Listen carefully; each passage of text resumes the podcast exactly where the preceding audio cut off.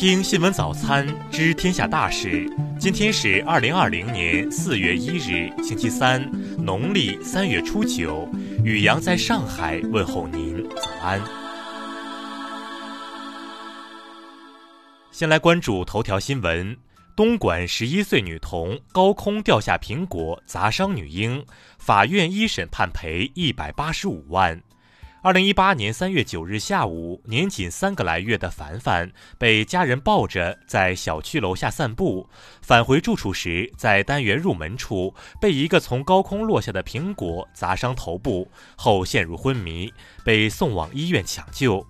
公安机关经对砸中凡凡头部的苹果碎片进行 DNA 检验鉴定及调查询问，查明苹果系因小女孩小星不慎从其自家阳台落下。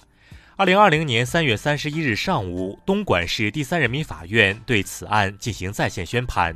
该院认为，依据《民法总则》及《侵权责任法》的相关规定，因小星事发时年仅十一周岁，系限制民事行为能力人，其侵权责任由其监护人承担。此外，开发商、物业均无过错，无需承担侵权责任。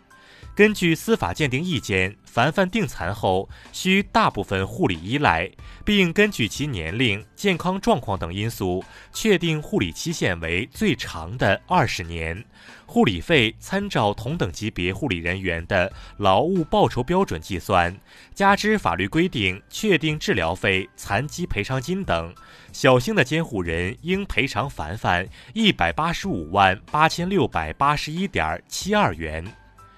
宣判后，本案审判长陈学坚呼吁，加强对高空坠物的预防和管理，如居民增强防范意识，自觉管好自家阳台附属物，定期自查修缮。住建、城管、物业等部门单位联合加强对高层建筑外墙及其附着物的安全检查，并建议业主、物业服务企业等加强保险意识，可通过购买相应的意外保险转移风险、分担损失。再来关注国内新闻。中央指导组成员、国家卫生健康委主任马晓伟昨日介绍，目前湖北全省累计治愈患者六万三千多例，治愈率超过了百分之九十三。经党中央、国务院同意，二零二零年全国普通高等学校招生统一考试延期一个月举行，考试时间为七月七日至七月八日。国家税务总局昨日决定延长四月份纳税申报期限，将截止日期统一由四月二十日延长至四月二十四日。人社部昨日发布通知指出，支持各地技工院校积极招收湖北等疫情严重地区、三区三州等深度贫困地区的生源。生态环境部数据显示。截至三月二十八日，全国医疗废物处置能力为每天六千零九十四点一吨，相比疫情前的每天四千九百零二点八吨，增加了每天一千一百九十一点三吨。水利部消息，我国已于三月二十八日入汛。据预测，汛期期间，我国南北方都将有多雨区，区域性暴雨洪涝重于常年。防汛形势不容乐观。昨日，民航局组织协调五十一架包机接送七千余名援鄂医护人员返程，这是截至目前民航执行的最大规模医疗队撤离任务。香港特首林郑月娥昨日表示，特区政府将对违反检疫令的有关人士采取零容忍政策。会竭力追捕，并把他们送往封闭式检疫中心，然后提出检控。再来关注国际新闻，美国总统特朗普日前在白宫表示，美国新冠病毒检测数已超过一百万次。美国首都华盛顿哥伦比亚特区日前颁布居家令，违规外出者将面临最高五千美元罚款，或被判处九十天有期徒刑。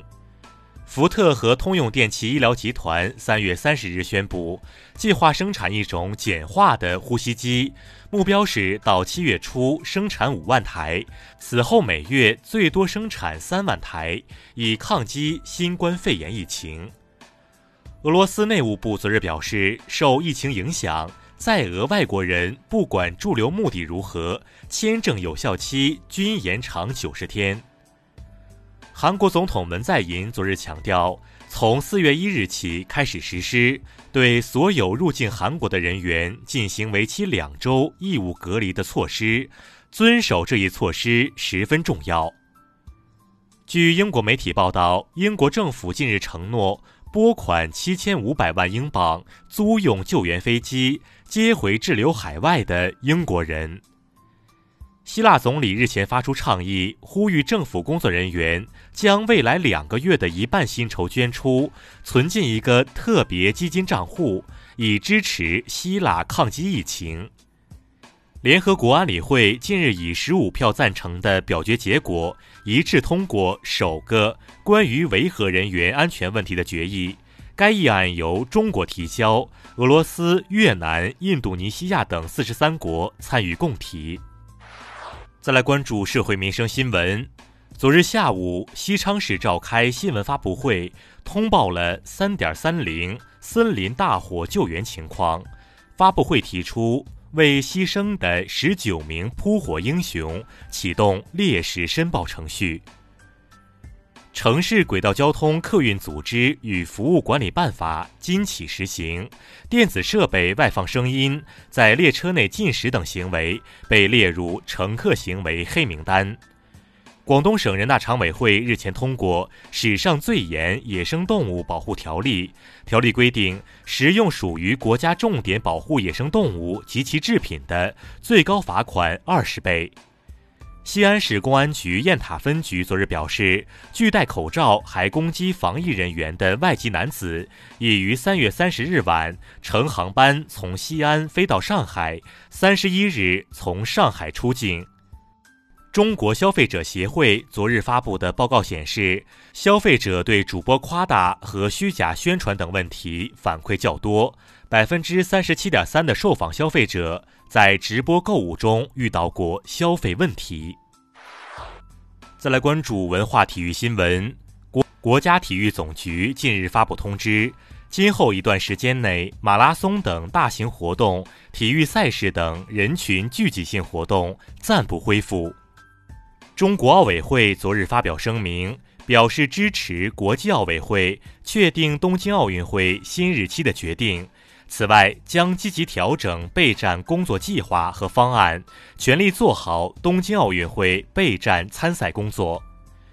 位于荷兰拉伦市的辛格博物馆三月三十日宣布，正在该馆展出的梵高一八八四年画作《纽恩南春天里的牧师花园》三十日凌晨被盗。